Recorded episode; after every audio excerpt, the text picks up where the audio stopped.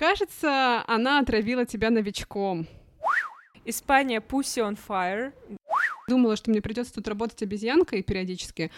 Блины, сырники, печенеги и половцы. Белоруссия Dictatorial Pussy. Даш, мне очень нравится с тобой записывать подкаст, когда ты пьешь э, сухое. Всем привет, меня зовут Даша Полыгаева, и в прошлом году я переехала из Москвы в Дубай. Всем привет, а меня зовут Даша Жук, и в прошлом году я переехала из Москвы в Шанхай. Правда, сейчас мы пережидаем коронавирус в Германии. И это реалити-сериал об эмиграции «Живи там хорошо». А на заставке вы слышите песню группы СБПЧ. Живи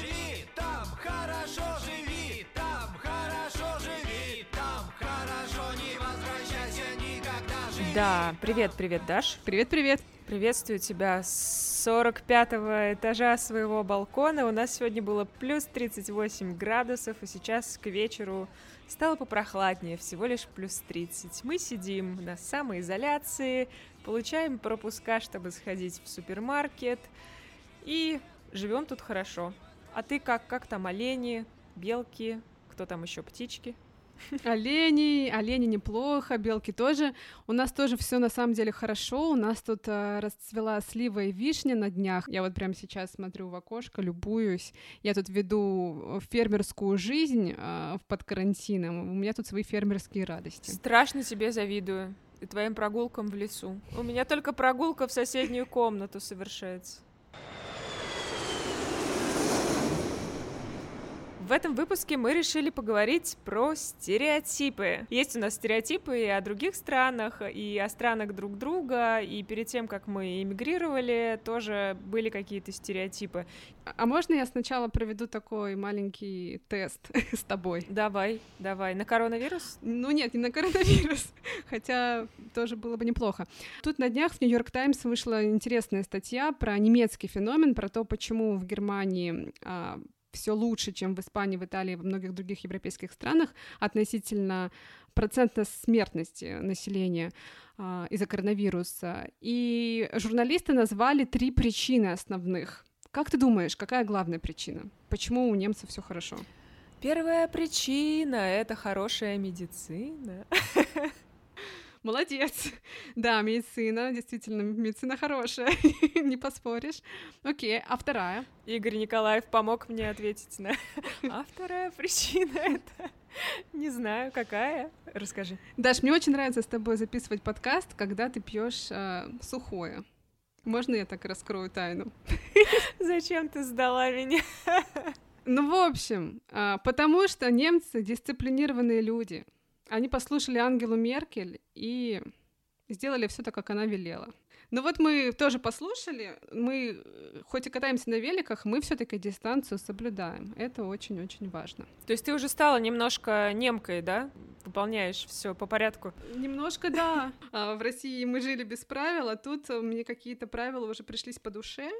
Ну, мне, например, как раз нравится, что у них такая очень организованная рутина, хотя в России я, наоборот, это очень не любила, вот это вот все какое-то планирование, мне казалось скучным. Сейчас я понимаю, что это часто упрощает тебе жизнь. А что у нас в нашем сценарии там по плану сейчас, Даш? Когда я на досуге читала свою настольную книжку про иммигрантов, я вычитала, что стереотип — это очень удобная, прекрасная иногда вещь для иммигрантов, потому что это по сути, зона комфорта, в которой можно отдохнуть, когда ты сталкиваешься с какими-то трудностями межкультурного общения. Ну, например, а, приехал ты во Францию, и пытаешься наладить отношения с французами, но не получается у тебя, и ты себе говоришь, ну, конечно, они просто вот любят только французов и считают, что Франция — это центр вселенной. Спойлер, правда. Я немножко заспойлерила, да, но ну ладно, ничего. Как раз сразу хочу проанонсировать, что мы поговорили э, со многими, Даша поговорила со многими э, иммигрантами российскими, и мы будем вместе с ними опровергать стереотипы про разные страны. Вот один из них для затравочки. Аргентинские мужчины страстные, горячие мачо. А, слушай, ну, если честно, это стереотип, направленный на всю Латинскую Америку, который вообще не выражает ничего. Ну, то есть, скорее, это стереотип про Мексику, да, не, про Аргентину совсем. А, аргентинские мужчины, да, они очень эмоциональные, причем, что, например, нас очень сильно удивляет, в Аргентине не свойственно для мужчин свои эмоции скрывать. У меня, например, муж плакал на нашем, ну, на регистрации нашего брака. Плакал его отец и плакал его брат. Для Аргентины это, это нормально. То есть человек счастлив, он плачет от счастья. В этом нет ничего стыдного. А вообще, э, я почитала, когда готовилась к этому выпуску, про стереотипы, про то, почему мы эти стереотипы создаем. Э, есть несколько причин у этого. Во-первых, для мозга это очень эффективно как только мы создаем такой стереотип или шорткат, то есть такой кратчайший путь к ответу, мозгу больше не нужно напрягаться, у него есть ответы на все вопросы, а мозг, как известно, он пытается оптимизировать свою деятельность и сэкономить энергию. Во-вторых, стереотипы нас очень успокаивают. Нам кажется, что у нас в нашей жизни появляется определенность, когда у нас есть стереотипы, то есть ответы на некоторые заданные вопросы. Это дает нам такую уверенность в завтрашнем дне. Но еще одна причина, почему мы создаем стереотипы, дело в том, что мы как люди любим объединяться в разные группы, и еще мы любим, чтобы те группы, к которым мы принадлежим, были классными. Один из способов делать свою группу классной по отношению к другой группе, это принижать другую группу людей, в том числе с помощью стереотипов. То есть у всего есть какое-то такое вот объяснение, в данном случае когнитивной психологии. Даш, ты чувствовала себя заложницей стереотипов в Шанхае, расскажи. Стереотипы о Шанхае. Ну, это очень интересно, потому что мои стереотипы о Шанхае, наверное, сформировались а, из-за моих вообще представлений о Китае, которые я получила еще в детстве, когда я жила в Хабаровске, рядом там с китайской границей, недалеко от китайской границы. И еще потом я несколько раз путешествовала в Китай. Когда я ездила в провинцию Юнань почти каждый день, десятки китайцев э, с Филиппом нас фотографировали вообще без спроса, делали на нашем фоне селфи, потом тут же это запиливали дружно в Вичат. И я очень из-за этого злилась, потому что я э, все-таки считаю, что как-то, ну, надо же границы соблюдать. Я же понимаю, что с немцами общаюсь. Social distancing, social distancing. Social distancing, да, уже тогда заработал вовсю в моей голове. Ну, в общем, я как-то этого опасалась, когда приехала в Шанхай, думала, что мне придется тут работать обезьянкой периодически. Но нет, ты знаешь, Шанхай это такой большой международный город, и там очень много людей, которые уже, в принципе, привыкли к иностранцам, плюс многие из них путешествовали, учились за рубежом, они такие открытые миру, и поэтому не пришлось мне работать там обезьянкой или моделью, вот, такой, э, вот этот стереотип у меня как-то, да, я с ним рассталась. А, еще у меня был такой а, стереотип, а, ну, э, точнее, не мой личный, а мне очень много про это рассказывали, что нужно быть аккуратным в магазинах, там, на каких-то китайских рынках, потому что тебя все время будут хотеть облапошить, так же, как и на, на арабских, и нажиться на тебе. Или подсунуть летучую мышь, да? Нет.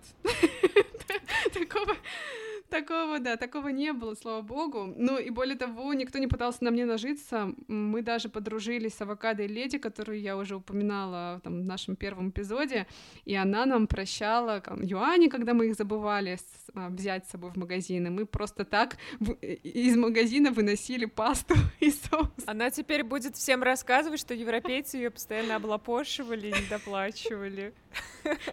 Нет, она просто нас а, любит и нам верит. Мы все-таки потом приносили ей юани, все было хорошо. Я хотела у тебя спросить, есть ли у тебя стереотип про Шанхай какой-то? Да, у меня есть э, стереотип. Шанхай я представляю следующим образом. Это огромный мегаполис, муравейник с огромными небоскребами.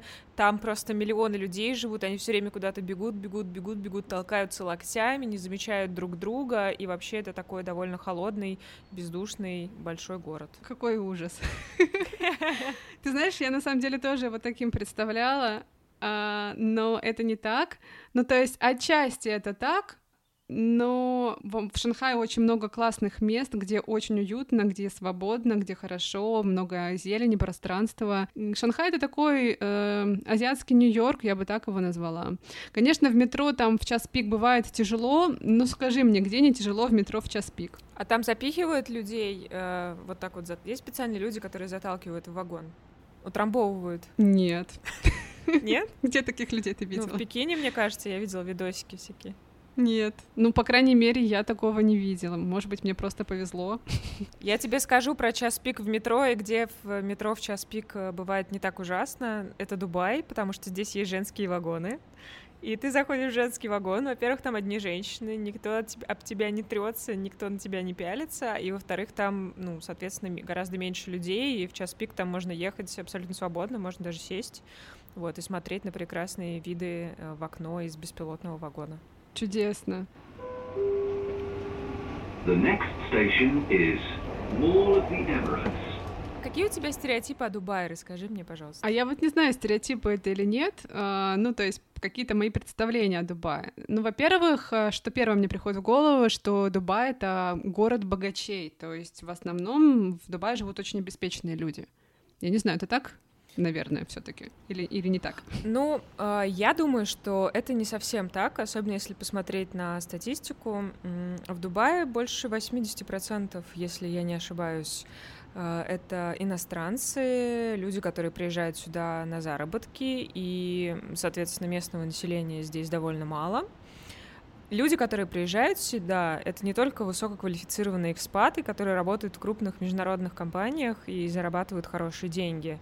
Большинство — это люди, которые работают на стройках, эм, люди, которые работают домработницами, нянями и так далее. А, По-моему, самый большой процент э, приехавших сюда это пакистанцы и индусы, которые работают, ну, занимаются ручным трудом. И это далеко не всегда люди, которые хорошо зарабатывают. Но в целом уровень жизни в Дубае действительно достаточно высокий, но не для всех. Мгм. Интересно. Еще у меня есть а, такое представление о Дубае, вот поскольку я недавно путешествовала в другую а, страну арабского мира, Марокко, мы там старались а, на улицах как-то не дер- э, друг с другом social distancing, distancing соблюдать, не держаться за руки, не обниматься ни в коем случае, не целоваться, ну потому что это арабский мир, мы можем задеть чувства местных. Вот. Так ли это в Дубае? Ну, я думаю, вы все правильно сделали. Здесь, э, мне кажется, это прописано в каких-то местных законах, а, но в целом есть какой-то как бы common knowledge э, среди особенно экспатов, которые здесь живут, что да, здесь есть определенные ожидания от того, как ты будешь вести себя на публике, есть ожидание, что ты наденешь кофту с длинным рукавом в моле, есть ожидание, что ты не будешь целоваться, обниматься э, посреди вагона метро, э, даже со своим мужем, даже если вы женаты, не говоря уже о- просто о бойфренде или знакомом Или прохожим? или случайным прохожим. У меня, кстати, была история, когда ко мне приставал мужик в метро, и, блин, он меня так достал, что я просто перешла в женский вагон, и он не смог меня преследовать дальше, потому что иначе бы его оштрафовали. Так что здесь, в принципе, стоит соблюдать какие-то разумные э, правила, и желательно, чтобы, ну, как-то более-менее прилично выглядели, хотя к туристам тут страшно толерантные. Что с винишком, расскажи, потому что я знаю, что у вас там сух- сухой закон, нельзя выпивать, а вы как-то умудряетесь выпивать, я смотрю. Да, вот я сейчас с бокальчиком винишка записываю этот подкаст с удовольствием, потому что пару недель назад здесь открылась легальная доставка алкоголя. Э, Доставляют его, правда, только тем, у кого есть лицензия. Лицензию одобряют в течение примерно месяца, и, по-моему, ты проходишь какую-то проверку ну, в полиции. Но в целом здесь его можно ну, купить. Но в свободной продаже алкоголя нет. В большинстве кафе и ресторанов алкоголя нет. Эм, Его продают только в э, барах и ресторанах при отелях. Но в последнее время это как-то сильно упрощалась эта схема. Здесь есть такой еще один искусственный остров э, Blue Waters. Так вот, там почему-то продают вино уже в обычных э, ресторанах, э, не при отеле. То есть они, видимо, каким-то образом отельную лицензию получают. Так что в целом алкоголь доступен, но он дорогой. Окей, хорошо. А, Поехали дальше. У тебя там что-то было в докладе в твоем интересное.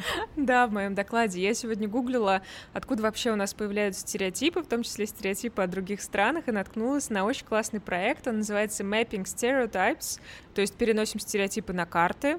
А, его создал болгарский дизайнер, его зовут Янка Цветков, и он а, нанес наши стереотипы о разных странах, ну, собственно, обычные простые географические карты. И у него есть разные карты, то есть там типа мир глазами американцев, очень смешной мир глазами люксембургцев, есть даже мир глазами Сильвио Берлускони. Я сейчас вам расскажу, как это выглядит. Это очень смешно. Мир глазами американцев. Значит, Россия там просто, типа, красная страна, написано «коммуняки», там, где Индия написано йога, там, где Мексика написано просто типа домработницы. Это обидно. Ну, это и есть стереотипы. Там, где Африка написано просто спит. Ну, то есть, как, как будто бы в Африке больше ничего нет. Европа глазами люксембургцев. Россия там просто обозначена как dangerous bullies, mm-hmm. то есть типа опасные хулиганы. Скандинавия э, крутая мифология, но скучная культура. Франция замечательная. Uh, liberty, equality, arrogance. Свобода, равенство, высокомерие. По-моему, это очень точно. Это... Я обязательно расскажу об этом своему французскому другу. Это очень круто. Uh, и еще есть Европа глазами Сильвия Берлускони, но там просто все страны это какие-то пуси. Я вот думала, как вежливо ну, как бы перевести это слово, но, наверное, можно сказать... Какие-то типа, киски? Какие-то киски, да. Скандинавия. Uh, Nordic Union of Naturally Blonde Pussy. Северный союз, естественно, светловолосых кисок. Mm-hmm. Белоруссия Dictatorial Pussy, то есть диктаторская киска, можно так, наверное, сказать. Испания Pussy on Fire, не будем переводить. Россия глазами Берлускони на карте так обозначена — это мужчина ниже, чем я. Ну, то есть, видимо, речь типа про Владимира Путина. Ну что, пройдемся по карте и проверим наши с тобой стереотипы о разных странах. Давай, стереотипы — это весело. Поехали. Что там у нас сначала? Грузия, да? Грузия, да. Э, когда ты меня спросил, какой у меня есть стереотип про Грузию, ну, то есть есть какие-то вещи, которые ты представляешь, да, ты знаешь, что в Грузии любят вино, что там э, застолья шикарные, что там любят гостей, они очень гостеприимные, но еще у меня был как раз вот настоящий такой стереотип про то, что в Грузии очень любят жизнь, а когда ты любишь жизнь, тебе очень сложно усердно работать. Ой, кто-то меня тут свистит. И мне кажется, что любят иногда в Грузии полениться. Давай проверим, так это или нет. Давай проверим. Ну, на самом деле, это присутствует во многих таких южных странах, да, там Греция, Испания, Италия, Грузина. В общем-то, здесь не исключение, а, когда у тебя практически круглый год тепло, э, ну, зимой вот вот этой зимой э, в Тбилиси был, по-моему, снег два раза, и то он там растаял, грубо говоря, через несколько часов. А у тебя есть хорошее вино, у тебя есть а, прекрасная кухня, бывает, что немножечко ленится. Но совершенно, совершенно искренне, скажем так, по-доброму. То есть это не а, лень такая, что называется, в плохом смысле, это такая добродушная лень. А, Николай, а были ли у вас какие-то стереотипы, или, может быть, вы назовете главный стереотип про Грузию, который подтвердился, когда вы переехали, или наоборот развенчался? Ну, наверное, один из таких интересных моментов про Грузию, я могу сказать, что здесь э, все встречи, которые назначаются, например, вот там вы договорились на 13 часов встретиться, чаще всего грузины в 13 часов только выйдут из дома. То есть это абсолютно такая норма для всех, что никто не приходит вовремя. Ну что, любят грузины полениться? Любят.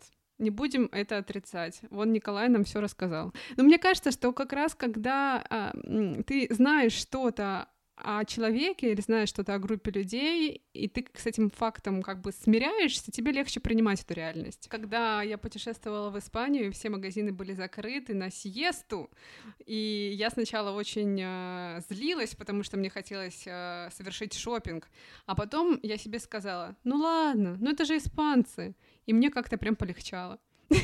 Хотя я при этом осознаю, что стыдно так э, жить вот с этим невежеством, ну потому что не все испанцы такие. Понятно, что не надо всех под одну гребенку гребсти. Но при этом это правда иногда тебе помогает справляться с какими-то проблемами.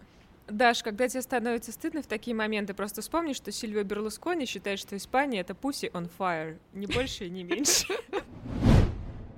Дальше у нас ЮАР.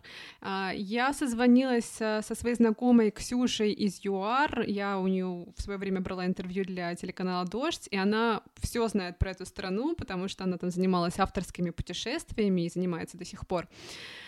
И у меня были стереотипы о ЮАР. Прежде всего, это, наверное, про то, что ЮАР — это опасная страна, и прежде чем туда поехать, нужно прям хорошенько подготовиться. И особенно опасно туда ехать э, одиноким девушкам. Давай проверим. Это наполовину правда, тут действительно очень опасно. Но девушкам сюда можно соваться. Я сюда сунулась одна 10 лет назад, и тогда у меня тот момент был, был бойфренд, и мы с ним встречались три года, а потом расстались, и я три года жила в Кейптауне одна. Вот, и я чуть- чуть себя чувствовала в полной безопасности, а, потому что здесь преступности и вообще опасности довольно легко избежать, а, так как все, а, ну, большинство преступлений сосредоточены в трущобах, куда невозможно попасть случайно, куда не, незачем ездить, и э, достаточно легко себя защитить от э, преступников. Но здесь я себя чувствую в безопасности в первую очередь, потому что здесь очень такое дружное сообщество юарцев, и даже не обязательно никого знать, но все как, как будто друг о друге заботятся. Правда ли, что в ЮАР очень не любят белых людей? Есть такой стереотип. Нет, это вообще неправда. Нет, здесь, э, здесь прекрасно относятся и к белым, и к черным. А, Естественно, какие-то расисты есть везде, а, но я с ними, ни разу не встречалась и никогда не чувствовала никакого отношения негативного к себе из-за своего цвета кожи, то есть вообще никак. Так что нет, точно неправда. Полетели с тобой в Аргентину, Дашка, потому что про Аргентину вообще, ну как и про многие страны Латинской Америки, очень много разных стереотипов. Да, слушай, мне очень понравилось это твое интервью с э, Катей из Аргентины. Она очень круто все по полочкам разложила. И у меня опять я поняла, что у меня очень много предрассудков относительно всяких южных стран. И у меня есть такое представление, что там не любят работать. И вот мы попросили Катю ответить, так это или не так. Ну, это совсем не так. Ну, То есть аргентинцы, безусловно, намного больше, чем, скажем, русские, умеют наслаждаться жизнью. То есть действительно для них, правда, важно встречаться с друзьями, с семьей, какими-то другими близкими людьми, заниматься спортом, вместе ужинать и так далее. Это действительно важно. То есть этому, этим не будут пренебрегать. Про то, что аргентинцы не работают, работают, конечно, безусловно. И я думаю, что если сравнивать по всей Латинской Америке, наверное, самые такие работоспособные это аргентинцы, чилийцы, потому что все остальные намного более расслабленные. А, С аргентинцами тяжело работать с нашим менталитетом. Почему? Потому что у них все абсолютно там вещи и задания будут распределяться на две категории. То есть первая категория это жизни и смерти. То есть если действительно какой-то супер важный вопрос, он будет решен быстро. Например, если это касается здоровья. Есть вопросы, например, там, не знаю, потек кран, или сломался ноутбук, или треснул экран. Вот такие вот вопросы могут решаться несколько дней, неделю, то есть не так быстро, например, как мы привыкли к этому в Москве. Окей. А, аргентинцы прекрасно танцуют танго. А, Слушай, ну это совсем-совсем стереотип по, по поводу танго. Смотри, действительно, танго умело, умели танцевать очень многие примерно до середины 20 века. То есть, условно, это середина 50-х годов 20 века. Потому что золотая эпоха танго – это конец десятых, середина 50-х годов.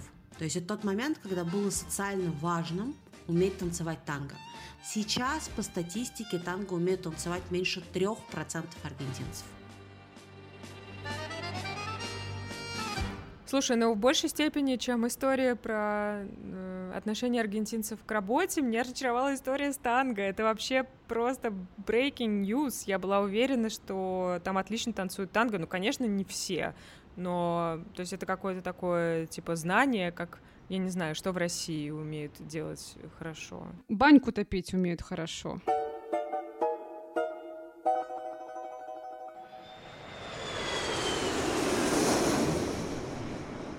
Мне кажется, что французы — это один из очень хороших примеров того, как люди вокруг э, нации конструируют огромное количество мифов и стереотипов. Ну, например, что французы обожают а, багеты, и что на улицах Парижа ты легко можешь встретить человека в тельняшке, а, в берете, с усиками и с багетом под мышкой. Или что французы помешаны на круассанах или гушачьих лапках, а еще что они очень надменные люди и э, обожают Францию, считают, что Франция это центр вселенной. Mm-hmm. Ты знаешь, э, у меня долгая история с Францией, вообще, потому что я 10 лет учила французский язык, и мне всегда казалось, что Франция — это самая великая страна в мире. То есть я была, можно сказать, истинным французом. Вот. И, честно говоря, я почти никогда не испытывала вот французскую надменность на себе, но пару раз были моменты, когда там в Париже ты спрашиваешь, как пройти к триумфальной арке. Я помню, я спрашивала какого-то дедулю, и он начал справлять мое произношение. Ну, то есть это полный абсурд. Ты представляешь, тебя в Москве кто-то на чистом русском спрашивает, как пройти к Кремлю, и ты ему акцент исправляешь. Ну, кто такое будет делать в России? Да, да наверное, никто. Ну, бывает, бывает. Бывает, да. да. Послушаем, как э, Маша опровергает или подтверждает наши стереотипы о Франции. Первый стереотип такой. Правда ли, что французы недолюбливают не французов? А, мне кажется, тут немножко сложнее. Не то, что они не недолюбливают. Наоборот, например, э, французы очень любят канадцев. Только как канадец начинает говорить, они прям хотят его затискать потому что это очень мило звучит. Э, мне кажется, наоборот, французы, с чем я сталкивалась, когда я только приехала и говорила, может быть, не так хорошо, как сейчас, они очень быстро переходили на английский, думая, что я иностранка. Ну и плюс к тому же для французов это честь знать английский, это некая гордость. Поэтому, конечно, им всячески хочется это показать иностранцу, ну или новому мигранту. Окей, okay, поехали дальше. Правда ли, что французы считают, что Франция — это центр Вселенной и что они лучшие люди на планете? Да, есть такое. Э, интересно, что историю, географию и вообще все уроки в школе французы проходят, у них центрированная Франция, то есть для них вся история мира важна с точки зрения Франции. Например, то есть они все знают наизусть э, историю колонизации или каких-то перемещений французов э, в Америку и прочее, но совершенно не в курсе истории Китая, Австралии, России абсолютно. Бразилия. В Бразилию очень интересно съездить, конечно. Очень хочется в Бразилию тебе съездить. Почему? Можно узнать. Бразилия мне представляется очень такой необычной, свободной страной и немножко помешанной на сексе, конечно. На самом деле э, здесь э, к этой теме относятся все очень открыто. А я бы не сказала, что они бесконечно занимаются, но очень любят поговорить на эту тему и любят приукрасить. И этому, э, ну, часть культуры вообще этому посвящена. Вот у меня еще лично у самой был то ли стереотипы есть, то ли это просто вот идея такая о Бразилии, что в Бразилии очень высокий индекс счастья, вообще люди такие очень довольные жизнью. Вот этого вопроса я ожидала. И могу сказать, что точно нет. Э, есть почему возникнуть этому стереотипу, то есть он не на пустом месте возник, а просто в Бразилии не принято, ну и как это не только в Бразилии, мне кажется, это вообще Латинской Америки больше касается, э, не принято а открыто выражать свои негативные эмоции. Вот что у нас вот в точности наоборот. А, соответственно, если у человека хорошие эмоции, положительные, он будет их выражать, причем выражать очень бурно. А, все праздники здесь э, обязательно с громкой музыкой, с большим количеством народа. А если э, какие-то негативные эмоции, то обычно их стараются не выражать, особенно как-то не перекладывать их на незнакомых людей, поэтому все выглядят довольными, улыбаются, но это не так, конечно. Но, конечно, самое большое количество мифов существует об американцах. И это прям, мне кажется, можно отдельную какую-то книгу мифологии об Америке, об американцах создавать. Помнишь, Даша, сколько у известного комика Задорнова было стендапов про тупых и толстых американцев? Да, это какая-то полная дичь, но мне кажется, что, конечно, это связано, с одной стороны, с пропагандой, с нашей гонкой вооружений бесконечных, с, с нашей соревновательностью со Штатами, а с другой стороны, с тем, что Америка очень далеко, и очень мало россиян там были, и поэтому, конечно, мифы очень легко рождаются и стереотипы. Ну вот я поговорила с Лизой, рассказывая, с которой мы работали на «Дожде», она несколько лет назад переехала в Нью-Йорк, и она такая уже очень подкованная, у нее много друзей американцев, а она действительно как-то может уже сознанием дела, что называется, рассуждать а, про местных мы считаем, что все американцы, ну или многие американцы, помешаны на работе. И вообще главная цель их жизни — это построить карьеру и заработать побольше бабок. Это правда или нет? Я сейчас задумалась, что разве это только к американцам относится. А, мне кажется, что это больше про жителей мегаполиса. Но, возможно, это не относится настолько глобально ко всем жителям Америки, потому что это как сравнивать э, Тамбовскую область и Москву. Мидл Америка, она совершенно другая, и там ценности у многих людей другие. А, но в целом, мне кажется, что сейчас... Еще это зависит от поколения. Вот сейчас, например, а, вот это поколение типа Gen Z, Generation Z, все молодые юные ребята, мне кажется, они сейчас э, больше повернуты на осознанности, и многие из них уходят э, в путешествия на долгие там, годы, уезжают жить на Аляску и там открывают свои фермы, и выращивают помидоры, вот, так что, мне кажется, сейчас, наверное, на две части разделилось это все. Кто-то фигачит и бесконечно работает, и пытается попасть в корпорацию, чтобы стать вице-президентом чего-нибудь когда-нибудь, а другие люди говорят, да это все бессмысленно и обесценивают весь этот, все это стремление к тому, чтобы стать богатым и знаменитым.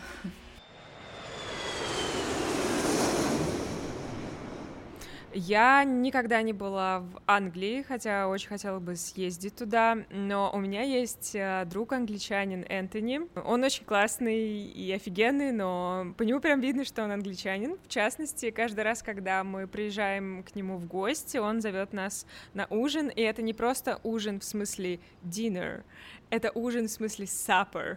То есть мы приезжаем, Uh, у него там все расплани... идеально распланировано, еда подается по времени, по определенному. Он рассаживает людей. Я не шучу. Он, он говорит так: ага, значит, ты сядешь сюда. Я никогда не могу быть, не могу сидеть рядом со своим мужем. Я всегда, естественно, сижу с какими-то другими людьми рядом.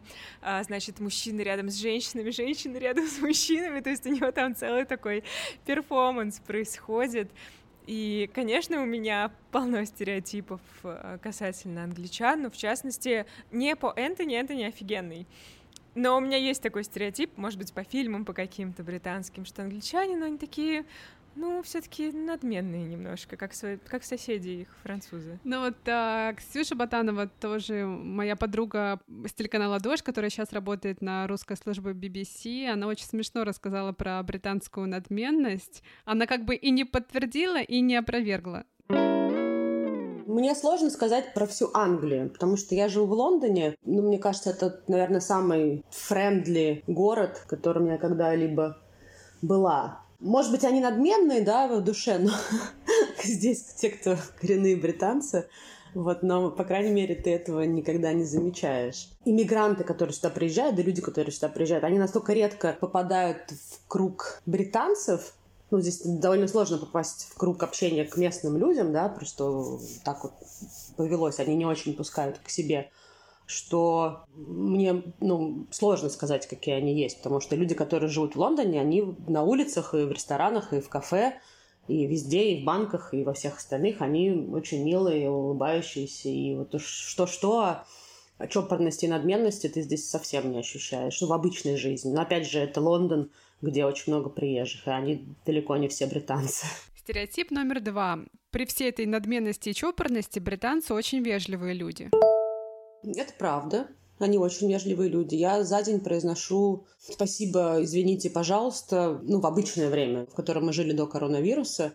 Ну, я, наверное, раз 50 за день, да, извинялась, говорила спасибо, пожалуйста, и, соответственно, и в мой адрес тоже эти слова звучали. Стереотип про чай, что британцы очень любят чай, много его пьют, пьют чай с молоком, и до сих пор это делают в 5 часов вечера. Ну, в 5 часов вечера, конечно, это никто уже не делает. Это такая большая история там для туристов. А в кафе, в ресторанах часто есть э, вот этот вот э, five o'clock tea. Но это такое тоже, по крайней мере, в Лондоне, это вообще не, совсем не дешевое удовольствие. Я помню, как-то я была шокирована, там мы выпили чаю, а традиционный чай это там чай с кучей каких-то маленьких пирожных, маленьких бутербродиков. Мы за это отдали, по-моему, на троих около 100 фунтов, и это было совсем не то, что я ожидала от пятичасового чая. Но а, чай с молоком они пьют всегда. То есть, знаете, вот в обычных местах стоят кулеры с водой, а у нас стоит в офисе кулер с молоком. Оно всегда есть. То есть реально кулеры с молоком, из которого люди наливают э, в офисе себе э, в чай молоко. Давай проговорим про стереотипы о нас, о русских людях за границей. О нет! Скажи, ты сталкиваешься с каким-то стереотипным отношением к себе? Когда мы начали встречаться с Филиппом, и Филипп рассказывал своему лучшему другу вот про то, что он влюбился в русскую девушку, знаешь, что он сказал ему? Что? Кажется, она отравила тебя новичком. Что? Это, конечно, шутка такая немножко про новичок. Ну, то есть он ничего плохого не хотел сказать, он хотел сказать про какой-то любовный яд. э, Ну, то есть он так такую нашел метафору для этого. Но очень такая политизированная метафора. Вот я помню еще момент в Шанхае. э, Я в Шанхае часто ходила работать в одну французскую кофейню, потому что там очень мило и комфортно, и познакомилась с одним французом, который после первых пяти минут общения со мной назвал меня миссис О, Путин. господи. Да, и когда он увидел на моем ноутбуке такой стикер, э, я заклеиваю камеру стикером. Филипп мне как-то вот привил эту привычку, потому что, не знаю, беспокоится он за меня. Так. Знаешь, что этот француз сказал? Что? Француз сказал, ага, значит, тебе есть что скрывать от ФСБ. О, господи. Мне интересно узнать, какие у Филиппа были стереотипы о России. Ну, наверное, они все-таки как-то развенчались. Да, вот мы как раз с Филиппом обсудили его стереотипы. Очень смешно, что всякий раз, когда он приезжает в Россию, он с одним из них прощается. То есть он уже был три раза в России, и у него, конечно, такие э, стереотипы действительно, но они какие-то почерпну- почерпнутые из э, СМИ времен холодной войны. Он там что, правду, что ли, ну читает все еще? Видимо, да-да. Подборочка правды до сих пор лежит в подвале. А он из ГДР или из ФРГ? Он, кстати, в ГДР тоже пожил. Вот, как- поэтому, да, есть у него такое. Ну хорошо, в общем, да, да, давай, давай послушаем, что э, говорит Филипп. Это забавно. Snow. So much snow. Филипп считает, что это один из самых скучных стереотипов о России, что русские женщины красивые. Я так не считаю. I don't think so. Also, А, красивые русские женщины после того, как они uh, выйдут doesn't замуж, немножко запускают себя, толстеют и не так о себе заботятся, как раньше. I said it in a politically correct way. Он сказал это корректно, политически корректно, а я уж постаралась перевести как смогла. I'm sorry. Ну и мы оставили с тобой на вкусненькое нашу замечательную рубрику Повариха борща. Языковые курсы с Дарьей Жук. Сегодня, по моей просьбе, Филипп изучает два замечательных русских слова прямо из уст Владимира Путина. Наша страна не раз проходила через серьезные испытания. И печенеги ее терзали, и половцы. Совсем справилась Россия. Окей. А, the most important phrase «И печенеги ее терзали, и половцы». I wrote this phrase uh, in латиница. Great. Латиница. It's great. Latin- okay, Latin. so И печенеги и печенеги. Россию терзали, Рац- Россию терзали. терзали. Терзали. Ага. И половцы. Sounds Italian. I- It's better to say терзали, not терцали. Половцы. И печенеги, и печенеги. Россию терзали и половцы. Good. Ole. You know what I keep thinking of when I read pechenegi and polovci? I think What? about pirogi again. About food? yes. You, you're just It's a- hungry again. It sounds like blini, сырники, печенеги и половцы. No, you know who is печенеги. Yes, who- I, I who- know, I know, but it Ви- just the Виля, sound. Мы уже немножко подготовились и почитали энциклопедию про печенегов и половцев, так что Филипп в теме. Hey, I knew the pechenegs before that. А, и- О, он знал про печенегов и половцев. I didn't know the половцы. В общем, про печенегов знал, про половцев не знал. И печенеги Россию тер- терзали и половцы. Yeah, good. We did it. Ну что, мне очень понравилось наше с тобой исследование сегодняшнее. Оказалось, что иногда стереотипы — это просто стереотипы, как история с аргентинским танго. А иногда все таки есть немножко доля истины в наших стереотипах. Ты как считаешь? Есть доля истины, есть доля истины, действительно. Но правда же, бразильцы действительно занимаются сексом, любят секс и говорят про него. Алина это подтвердила. Я бы даже сказала, что не только бразильцы. Но бразильцы любят об этом поговорить, и у них э, гораздо как-то свободнее отношение к телесности и к сексуальности своей. И пока Zoom или Telegram снова не обвалились, мы, друзья, хотим сказать, что с вами была Даша Полгаева. И Даша Жук. Это вот Даша, которая из Шанхая и из Германии. Спасибо, что дослушали до конца. Еще спасибо, что поделились своими историями. Я очень рада, что э, замечательные российские иммигранты, они как-то вовлекаются в наш подкаст и не только слушают иногда нас, но иногда и участвуют в подкасте. Это классно. Да, это классно. И спасибо вам большое за ваши комментарии. Прям каждый комментарий с Дашей читаем, присылаем друг другу в телеге, обсуждаем и радуемся. Так что, если вы еще не написали нам комментарий или не поставили нам оценку, мы очень ждем и были бы вам за это благодарны. Ну, конечно, за хорошую оценку, не за плохую. Да. Всем пока, увидимся, услышимся через неделю. И живите там хорошо. Пока-пока.